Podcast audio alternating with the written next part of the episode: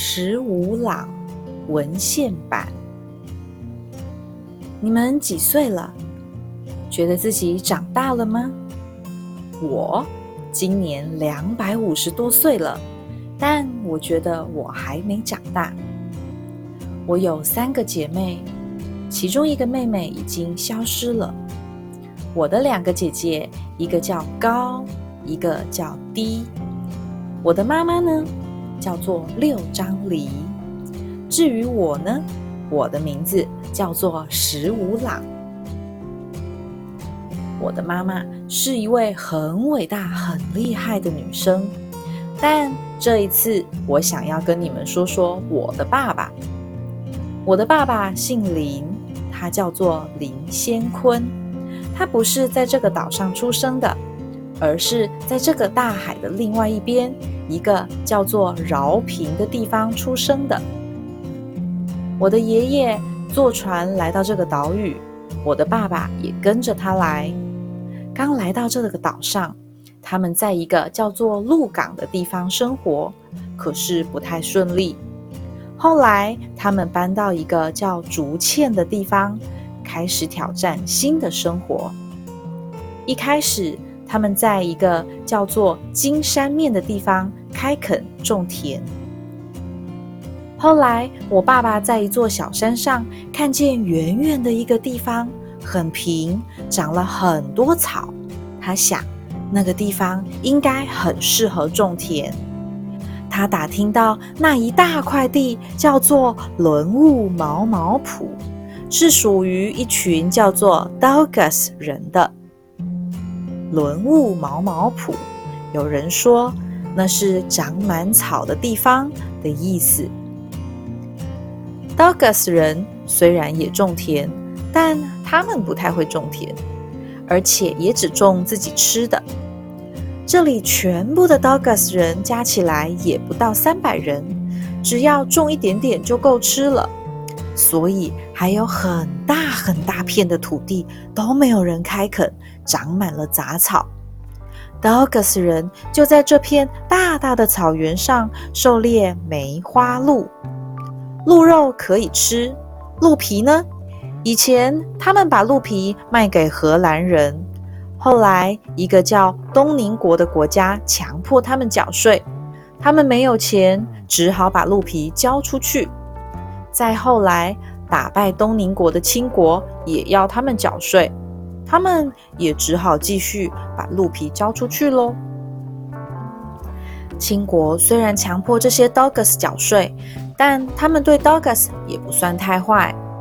为了怕我爸爸这些从清国来的人把 dogus 的土地都拿去耕种，清国在土地上挖了一条沟，挖出来的土就堆在旁边，看起来像是一头牛趴在那儿。所以叫做土牛沟。秦国规定，从沟的东边一直到山脚下都是 Douglas 的土地。从秦国来的人如果要耕种，得跟 Douglas 的土木，也就是 Douglas 的老大申请，得到 Douglas 的同意之后，才可以开始耕种。而且耕种土地的收成还要分一些给 Douglas。好让 Douglas 可以少一些负担。我的爸爸就从一个 Douglas 的老大那里得到了开垦的许可证，带着他的家人、朋友跟工人开始开垦轮雾毛毛埔。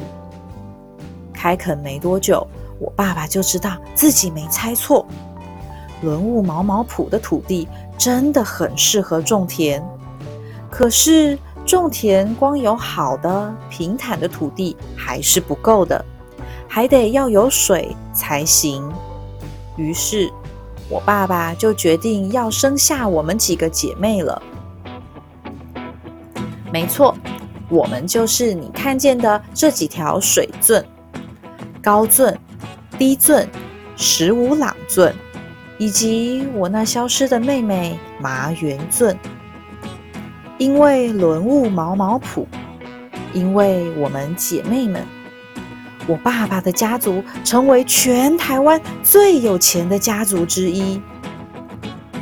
如果你想要的话，你可以沿着我的身体走一段，在你走得到的范围内，我和我姐姐们周围的所有土地，曾经全都是我爸爸家族，也就是林家可以收租金的土地哦。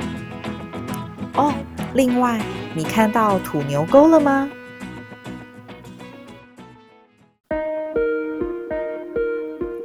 十五朗改自罗阿东版。另一个故事，你以为这些水圳是林家修筑的吗？怎么可能？林先坤只是林家来到竹堑的第二代，短短十几二十年的时间，林家怎么可能累积足够的钱来修筑这么多条水圳？更别提占下这么多地了。林家。不过只挖了几条小水沟而已。那么这几条长长的水圳到底是谁修筑的呢？藩王。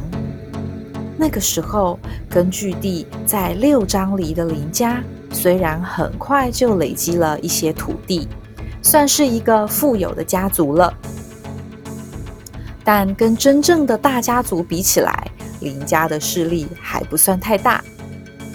在六张犁的北方，有一个巨大的家族——翠峰庄徐家；在六张犁往大海的西方，是一两百年前就被闽南人开垦占据的土地；在六张犁的南方，是早就被闽南商人占据的竹堑城。至于往山里的西方呢？六张犁的西方。番子寮这个地方有一个藩王，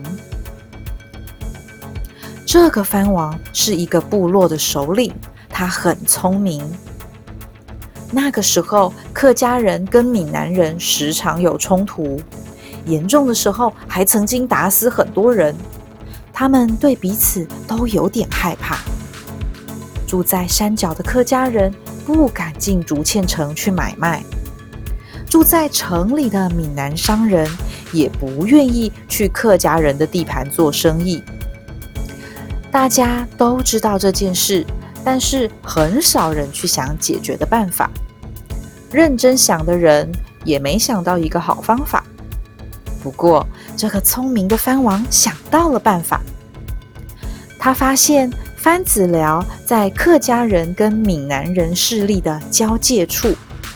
很适合作为闽南人跟客家人交易的地点，再加上他不是客家人，也不是闽南人，而是一个番人，在他的地盘，无论是客家人还是闽南人都不太敢闹事，也不用太担心自己的安全。于是，番子寮就在这个番王的规划之下。成为一个竹堑城外山脚边的一个非常大的市集，一个闽南人和客家人交换购买彼此货物的市集。随着市集越来越大，藩王的势力也越来越大。除了有钱之外，他也交了很多有实力的大家族朋友。也因为他有钱又有势力，还掌握了客家人和闽南人仅有的交易市集，谁都不敢得罪他。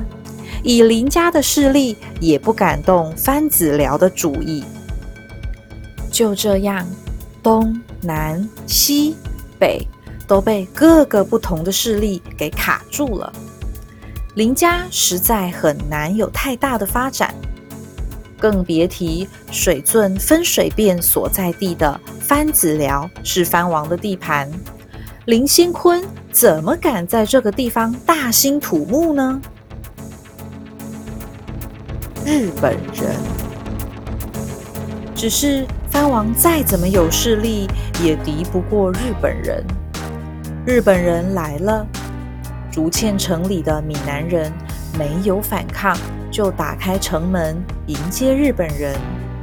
北浦的江少祖，大山背的钟石妹，还有许多客家人曾经组织军队抵抗过一阵子，没多久就被日本人的军队通通击败了。除了这些客家人之外，在番子寮的藩王也不愿意服从日本人的统治，但是他也敌不过日本人，被日本人的军队击败，逃进了山里。藩王逃走之后，番子寮被林家人接收，林家的势力才能往西变得越来越大。在日本人统治的那五十年里。台湾各地开始了各种现代化的建设，像是铁路、大型灌溉水圳、发电厂和供电网、自来水等等。这四条姐妹水圳也是日治时代修筑的，这才是真的故事。至于为什么明明是日本人做的事情，却会被说成是汉人做的事呢？